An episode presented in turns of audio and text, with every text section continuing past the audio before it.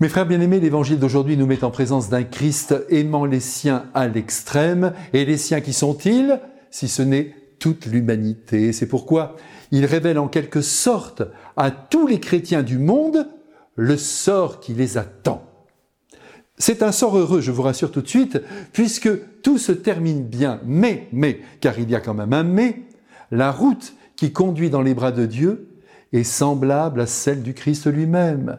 Et cela, nous devons bien le comprendre pour ne pas nous scandaliser ou encore nous effrayer en cours de route quand les difficultés affleurent et qu'elles viennent nous martyriser.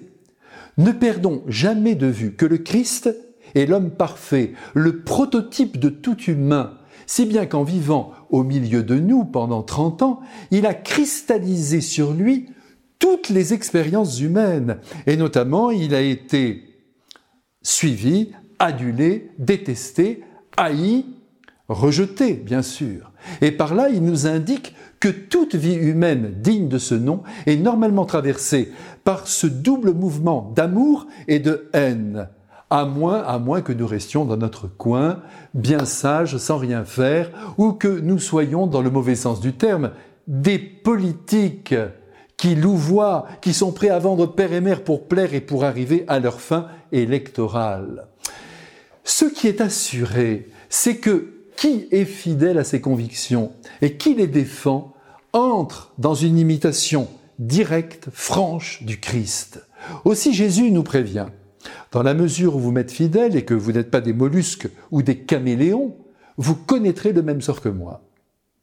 D'ailleurs, mes frères bien-aimés, soyons encore très clairs, si nous n'avons pas d'ennemis, ou si nous ne soulevons aucune opposition dans notre vie, c'est que celle-ci se déroule sans odeur et sans saveur. Regardez les parcours des grands hommes. Eh bien, ils divisent.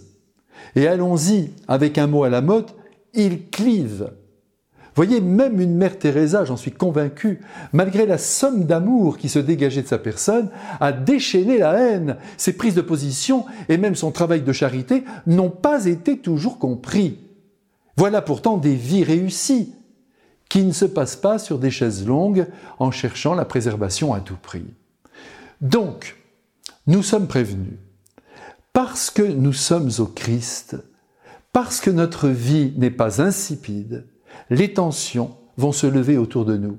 Mais grâce à Dieu, nous pouvons alors compter sur le soutien du Christ, lequel ne nous abandonne jamais et nous supplie de ne pas craindre l'action des hommes et de ne jamais trembler devant eux, de même que lui-même n'a jamais tremblé, ni devant le Sanhédrin, ni devant Pilate, ni devant la foule qui réclamait sa mort, et même il n'a jamais tremblé devant le démon.